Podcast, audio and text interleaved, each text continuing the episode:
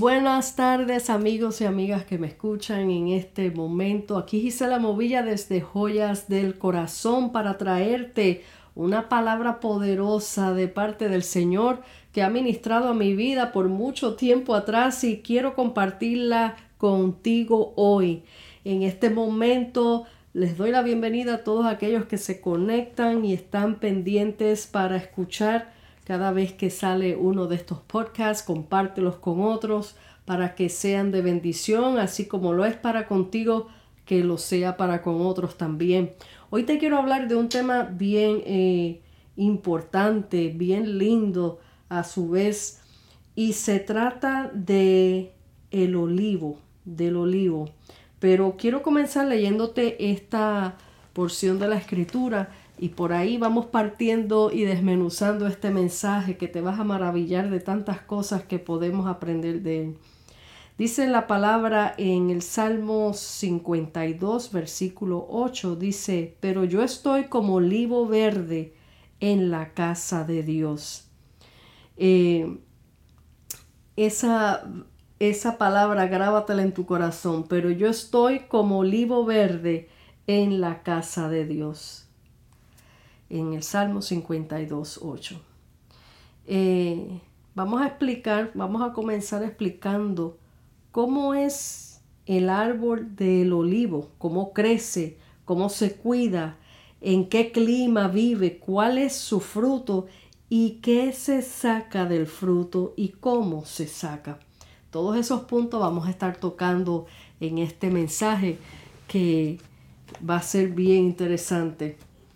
Eh, hoy les quiero traer esta enseñanza acerca del olivo para que podamos entender el por qué se menciona en la palabra y lo mucho que nosotros los creyentes parecemos al olivo y cómo debemos ser como ese olivo. Así que presta mucha atención, saca tu libretita, toma notas, busca tu Biblia para que mientras te vaya eh, leyendo ciertos textos bíblicos, los vayas marcando y después puedas volver a repasar todo lo que hablamos y, meditar, porque lo importante no es simplemente escuchar y bueno, qué bonito, sino eh, meditar en esa palabra que se dio y escudriñarla y pensarla y preguntarle al Señor, Señor, ¿cómo puedo aplicar esto a mi vida? Y vamos a comenzar por aquí. El olivo, el árbol del olivo. Eh, para empezar voy a, eh, si quieren anoten en sus Biblias, Nehemías 8, eh, versículo 14 al 15. Nehemías 8. Voy a buscarlo por aquí, yo también. Nehemías 8, un momento y aquí lo busco. Mías 8, versículo 14 al 15.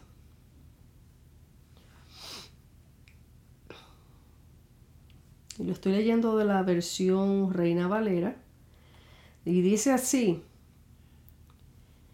Y hallaron escrito en la ley que Jehová había mandado por mano de Moisés que habitasen los hijos de Israel en tabernáculos en la fiesta solemne del mes séptimo, y quisiesen saber y pasar pregón por todas sus ciudades y por Jerusalén, diciendo, Salid al monte y traed ramas de olivo, de olivo silvestre, de arrayán, de palmeras y de todo árbol frondoso para hacer tabernáculos, como está escrito.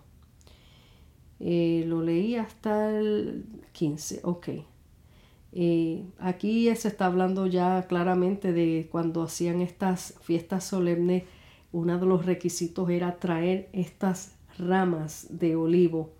Vamos más adelante, en el tiempo de la ley en el tiempo de la ley, por mandato de Jehová, el pueblo de Israel tenía que habitar en tabernáculos en las fiestas solemnes y Dios dio ciertas instrucciones, como les leí en ese texto bíblico, de qué tipo de madera ellos debían usar para hacer estos tabernáculos y una de esos tipos de madera, como vimos, dice ramas de olivo.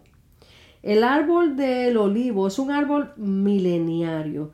Aparece en numerosos relatos de la Biblia. Fue de gran importancia a los romanos. El olivo es de, eh, de el olivo es un árbol de talla mediana y mantiene sus hojas verdes todo el año. Su fruto es la aceituna. El olivo silvestre suele alcanzar mayor tamaño que el de un arbusto con ramas rígidas. El arrayán, para más o menos explicarle de, todos estos arbustos que pedían, el arrayán es un árbol de follaje eh, persistente, crece en terrenos muy húmedos, en las rivieras de los ríos y lagos. Y es de crecimiento eh, lento, pero puede llegar entre 8 a 15 metros de altura con un tronco de 30 a 70 centímetros de diámetro. La madera de arrayán se, se, como dice aquí, la madera de arrayán es de buena calidad, perdón. Eh, también de las palmeras y de todo árbol frondoso que también pedían eso. Bueno, en el tiempo de la ley se le construía templos, o sea, los tabernáculos a Dios. En esta dispensación de la gracia nosotros somos el templo del Espíritu Santo, pero de igual manera hay instrucciones por su Espíritu Santo de cómo debemos cuidar nuestros templos físicos como espiritual. Cuando el Salmo 52, 8 habla de que estamos como olivo verde en la casa de Dios, esto me interesó en investigar el porqué de la comparación con el olivo verde. Y estudiando unas páginas de agricultura, todo acerca del olivo, es impresionante, amigo, leer todo esto. Lo que se parece tanto a nosotros como creyentes, leyendo toda aquella información la que leí con ojos proféticos, como decimos, estás leyendo algo literal del internet, de, de, las páginas del internet, pero tú lo estás visualizando y aplicándolo a lo espiritual. Decía que el árbol, y de esta manera lo que lo vaya leyendo acerca de estas características del árbol del olivo, vaya visualizándolo a nivel espiritual para su vida. Decía que el árbol del olivo aguantan en pleno sol, aguantan el pleno sol, las hojas tienen una especie de cera que protege al árbol y evita pérdida de agua por la evaporación. También puede soportar bajas temperaturas del invierno, resguardándose en un invernario. Eh, perdón, en un invernadero. Pero algo que me llamó mucho la atención fue que decía que había que vigilar que en ese invernadero las temperaturas no subieran muy altas para que los eh, brotes no comiencen a crecer fuera de temporada. Presten atención a cada detalle de lo que les voy a estar narrando aquí, porque es sumamente importante para que usted lo compare con su vida espiritual. Fíjense como dice otra vez, lo voy a leer, que dice que estos, estos, estos eh, árboles de olivo, cuando están en estos invernaderos, que son como los greenhouses que le llaman, las casitas esas donde eh, guardan las plantas y siembran, pero para cuidarla del frío. Aún así dice eh, que tienen que vigilarlos. Tienen que vigilarlos y cuidarlos atentamente para que sus brotes no crezcan fuera de temporada. Fuera de temporada puede ser antes de tiempo o atrasados. Entonces hay un tiempo perfecto para todo, anote eso bien. lo que me trajo a memoria que cuando Dios trabaja en nuestras vidas, Él tiene sus temporadas específicas para nuestro crecimiento espiritual. Por lo tanto, Él le delega a los encargados de ese invernadero, o sea, las iglesias, vamos a decir, que se cuide muy bien estos olivos, tú y yo, en otras palabras, para que crezcan correctamente y no antes de tiempo. ¿Cuántas veces eh, no vemos ovejitas recién nacidas que las llevan a la carrera y ya quieren que, que paran otras ovejitas y una gran, eh, o sea, y tenemos una gran responsabilidad como ministros de dar cuidados eh, enseñanzas y dejar que el Espíritu Santo haga la obra transformadora en estas vidas y les dé el crecimiento en su perfecta temporada.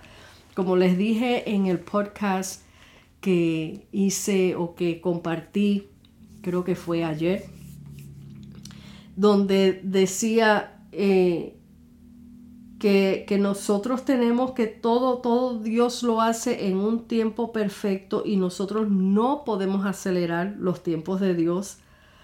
Eh, que tampoco acelerándolo va a cambiar la situación en nuestra vida, sino es dejándonos moldear por Él. Amén. Así que tenemos que tener esa, esa perspectiva en nuestra mente en este momento mientras escuchamos este mensaje de que cómo Dios hace las cosas en su tiempo perfecto, no es en el tiempo nuestro. ¿Cómo cuidamos?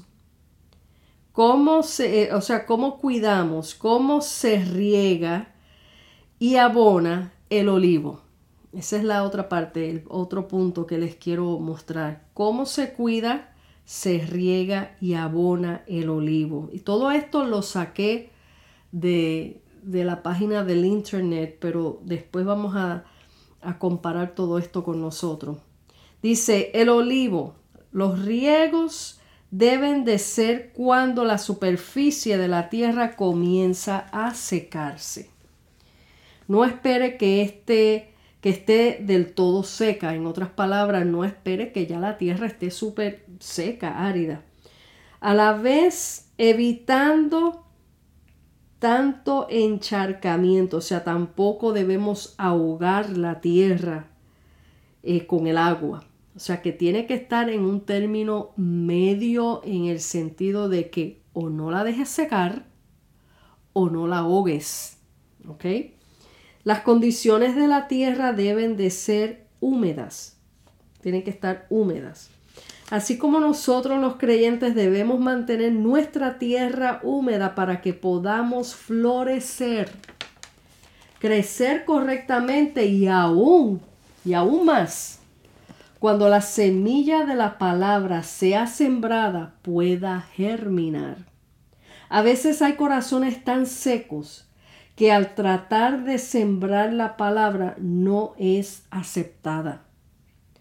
Muchos corazones que antes vinieron al Señor no fueron bien cuidados y se secaron y ahora les cuesta volver a creer, muchas veces por descuido, negligencia o mal testimonio. A otros los ahogan y no los dejan crecer a su paso, a su paso y su temporada perfecta de Dios. Se dice acerca de cómo abonar el olivo. Ya pasamos la parte de cómo se riega el olivo. Ahora vamos a la parte de cómo abonar el olivo. Se explica que no se debe abonar un olivo acabado de ser trasplantado porque, porque hay varias cosas que se debe de hacer con el olivo. Durante el trasplante hay que podar las raíces y ramas no eh, y, ramas no deseadas, las ramitas que ya se ven que no están buenas. Esta es la transformación. Esto estoy leyéndole lo que dice el Internet, pero al mismo tiempo dándole el ejemplo espiritual. Esta es la transformación del Espíritu Santo en nosotros. Antes de ser trasplantado, fíjense, cuando somos ese, ese árbol del olivo, cuando es antes de ser abonado, de echarle el alimento, es trasplantado, pero antes de sembrarlo en el lugar correcto, lo limpian primero. En otras palabras, le sacan las raíces que están dañadas, le sacan las hojitas que están dañadas.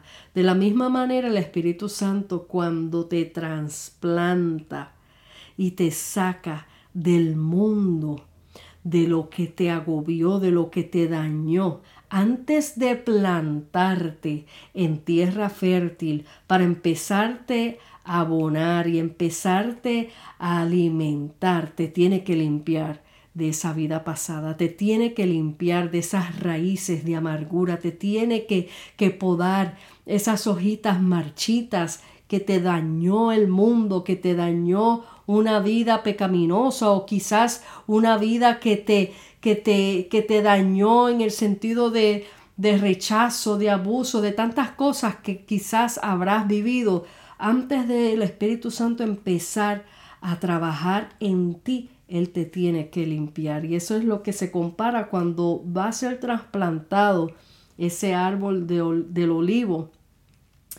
él primero empieza a podar las raíces que están dañadas. No te puedes sembrar con esas raíces que traes del mundo porque lo que vas a dar de fruto vas a dañarlo. Te vas a perder, lo vas a dañar. Entonces, miren cómo se compara, qué maravilla, cómo se compara todas estas cosas con el creyente. Dice, eh, ya que Él nos arrancó de la muerte y pecado, y nos trasplantó en su reino. Pero cuando venimos de una vida, como les dije, de contaminación, Él como buen jardinero nos poda, nos limpia y saca todas esas raíces dañadas y viejas. Esto solo lo hace el Espíritu Santo a través de su palabra revelada, a través de sus siervos, nosotros los jornaleros. Amén. Y antes de volver a abonar, el olivo hay que esperar que eche raíces y retoñe o broten las nuevas ramitas. O sea, antes de él empezar a poner adentro, empezar a abonar, a poner ese alimento, él espera que empieces eh, a echar un poco de raíces, adherirte a la tierra fértil, que es él empezar a adherirte a Él. Y ahí es donde empieza esa transformación para Él empezar a darte alimento más fuerte, más sólido. Así como nosotros, cuando ya estamos comenzando a echar raíces y nuestras eh, nuevas ramitas y o frutos se comienzan poco a poco a vislumbrar, ahí es donde debemos mantener al creyente en intensivo en intensivo, en cuidado intensivo, alimentándole con la palabra hasta que los frutos crezcan y estén maduros. Espero que ustedes estén anotando todo esto porque esto es bien interesante, bien importante. Eh, cada, eh, cada vez más pareciéndonos al olivo verde. Este es el próximo punto. Cada vez más pareciéndonos al olivo verde. Hay frutos, y poniendo entre comillas que lo que estamos hablando es la aceituna, el olivo. El fruto, eh, el fruto es escogido, ese es otro punto. Y el fruto es procesado. Una vez ya dando frutos, ese fruto en nosotros, o nosotros siendo ya un fruto, somos escogidos. Así como la, eh, aceituna, cuando ya ven que ya salió la aceitunita, ellos escogen las aceitunas que están buenas para, para, para arrancar. Y una vez que están escogidas, eh, son, eh, son arrancadas y de ahí entonces pasan al proceso. ¿Ok? Entonces, de ahí se saca el primer aceite, que es lo que le llaman el aceite virgen, el aceite virgen de oliva. Se saca el primer aceite molido en un mortero o molino. Tenemos que ser probados porque del fruto del olivo sale el mejor aceite. El primer aceite es el mejor aceite, que es el aceite de la unción. En el proceso de moler la aceituna se dice que muelen la piel sin romper el hueso. Cuando Dios nos procesa, para nosotros tal parece que vamos a perecer, pero apenas nos están procesando la piel. Pero su proceso no es para destrucción ni muerte, sino para glorificarse en nosotros. En el proceso de la aceituna se dice que después de procesarla, después de procesada la primera vez, oigan esto, la pasta que queda de esa misma la vuelven a moler o sea, el primer pellejito de que se vuelve como una pasta de la aceituna que quedó molida, de eso, aunque sacaron el primer aceite, de eso lo vuelven a moler. Tres veces más porque pueden sacar más aceite de ella. Eh, yo he sido muy procesada y cuando leí esto, uy, me dolió el alma pero sé que si para Dios es necesario molernos tres veces más, es para sacar el mejor aceite de nosotros.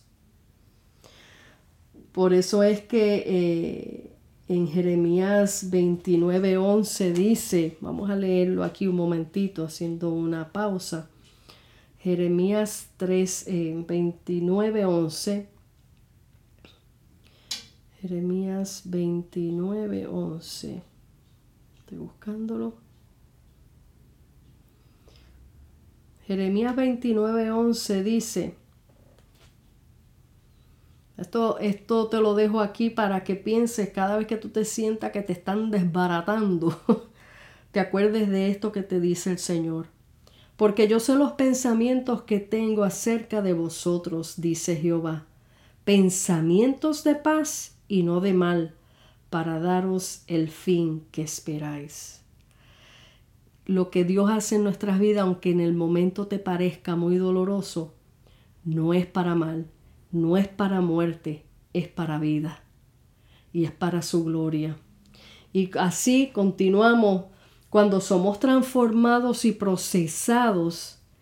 Ahí es donde podemos decir que somos plantíos de Jehová que somos eh, plantíos de Jehová, árboles de justicia. Eso está en Isaías 61.3. Y dice en el libro de Job 14.7. Porque si el árbol fuere cortado, aún queda de él esperanza. Retoñará aún y sus renuevos no faltarán si se envejeciere en la tierra su raíz y su tronco fuere muerto en el polvo, al, perdón, y su tronco fuere muerto en el polvo, al, al percibir agua, perdón, es que estoy leyendo lo que escribí hace tiempo y ahora ni yo misma entiendo mi letra, al percibir el agua, reverdecerá. Aquí se comprueba lo que les, eh, lo que les hablé del trasplante de muerte a vida. Y el agua que hace reverdecer y dar vida es Cristo. Aleluya. Es Cristo. Ese es el que te resucita, te hace reverdecer. Eh, en Nehemías 8 vimos cómo Dios dio instrucciones de cómo hacer los tabernáculos. para la fiesta solemne. Y, y, si le, y si leemos nuevamente, vemos que él pidió ciertos tipos de árboles. En la Biblia se menciona 12 clases de árboles de mayor uso o más importante. Los árboles tienen un significado del carácter de alguno de los creyentes.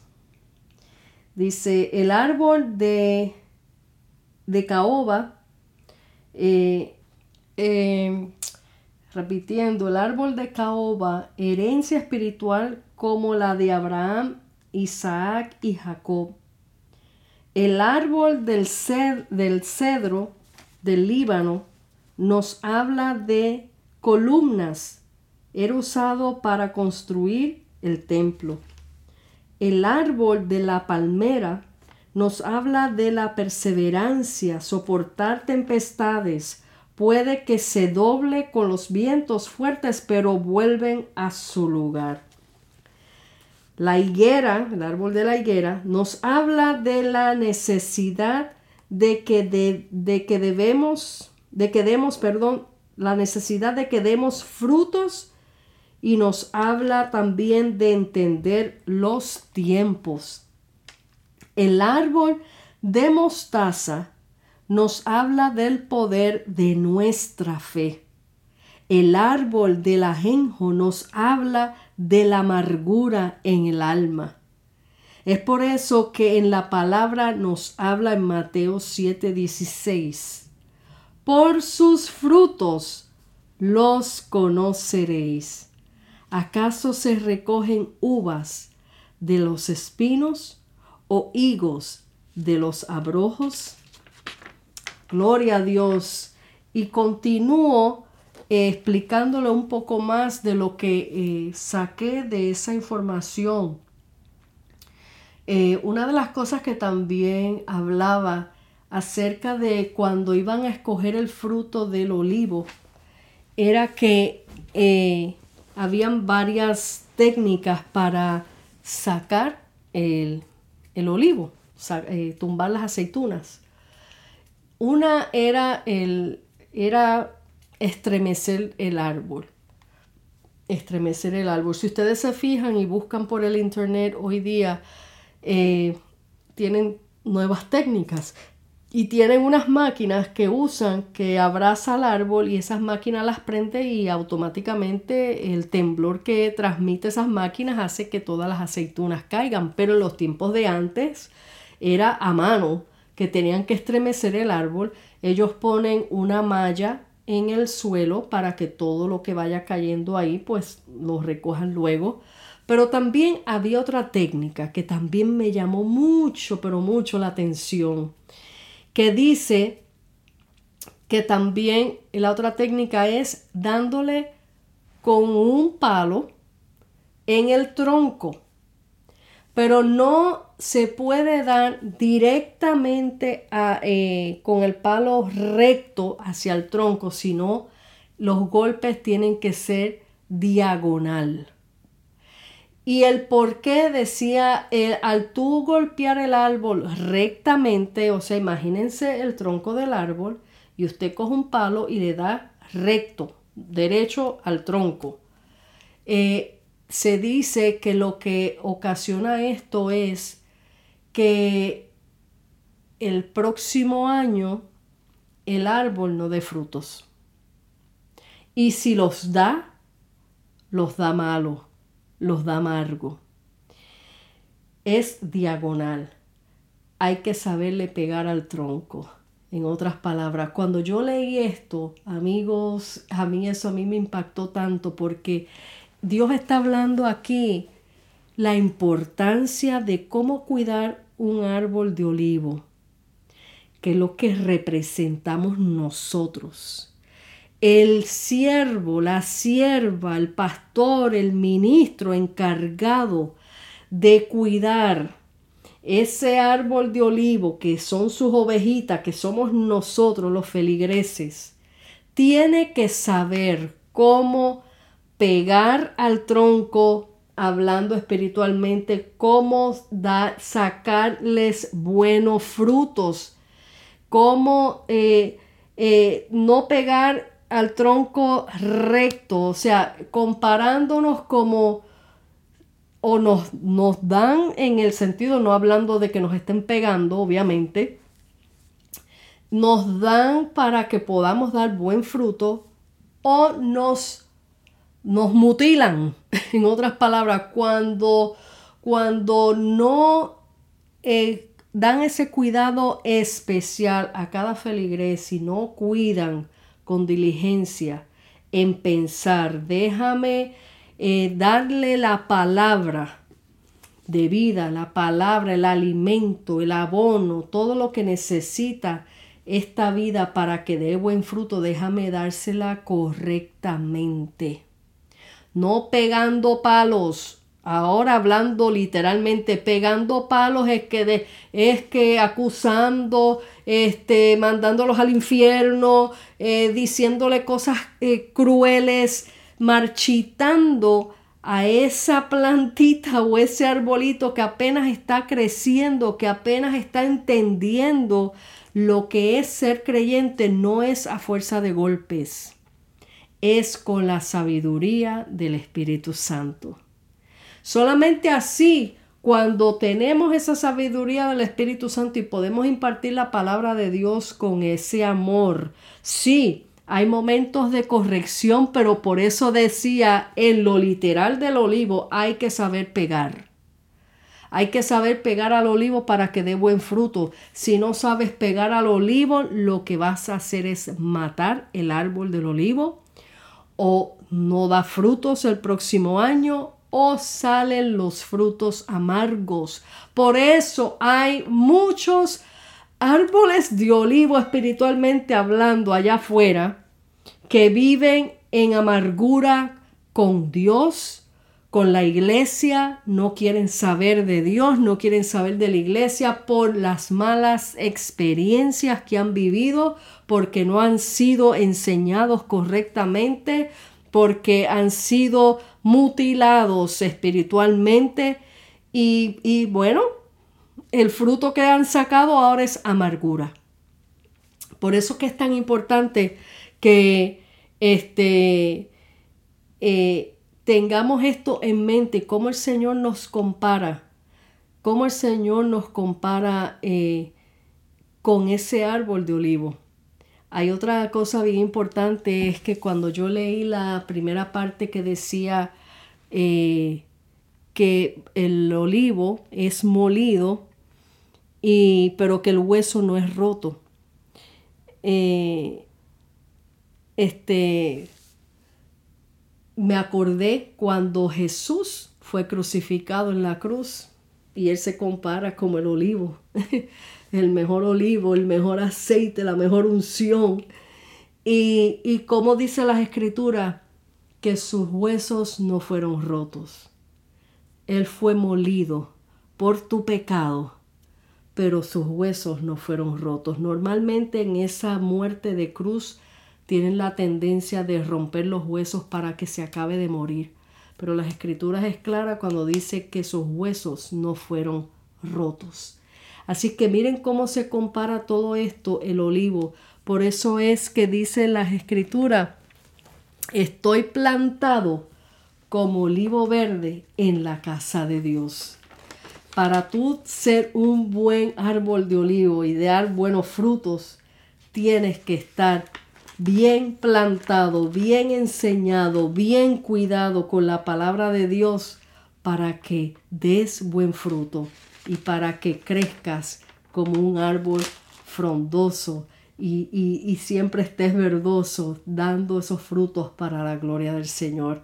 Espero que este mensaje haya tocado tu vida y que medites en estas palabras y vuelvas a estudiar esto y vuelvas a repasar tus notas. Si tomaste nota, lo vuelves a escuchar. Si no tomaste nota, empiezas a tomar nota para que eh, asimiles esto y te compares y te medites y tú digas, ¿estaré yo plantado como olivo verde en la casa de Dios?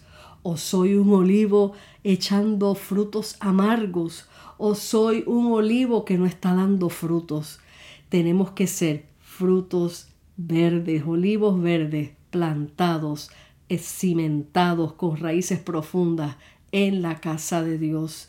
Te bendigo en este día y voy a hacer una corta oración por ti para que empieces a dar ese fruto que el Señor está buscando de, de, ti y de mí. Señor, en el nombre de Jesús te doy gracias por esta oportunidad, por compartir esta palabra tan poderosa, tan maravillosa que siempre me ministra. Padre, graba este mensaje en cada corazón, Señor amado, y aquellos que no hayan entendido qué es ser ese olivo verde en la casa de Dios. Señor, ministra sus vidas, ministra sus corazones, sana, Señor, sana sus raíces, trasplántalo, Dios amado, de donde hayan sido torturados, hayan sido marcados, no hayan sido bien cuidados, trasplántalos, Señor, y ponlos en tierra fértil donde reciban palabra tuya, sana doctrina tuya, pero limpia sus raíces, limpia su vida completa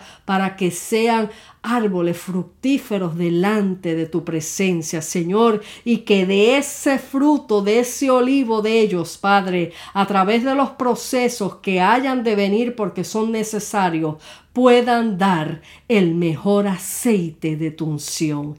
En el nombre de Jesús te doy toda la gloria y toda la honra porque tú te la mereces. Amén y amén.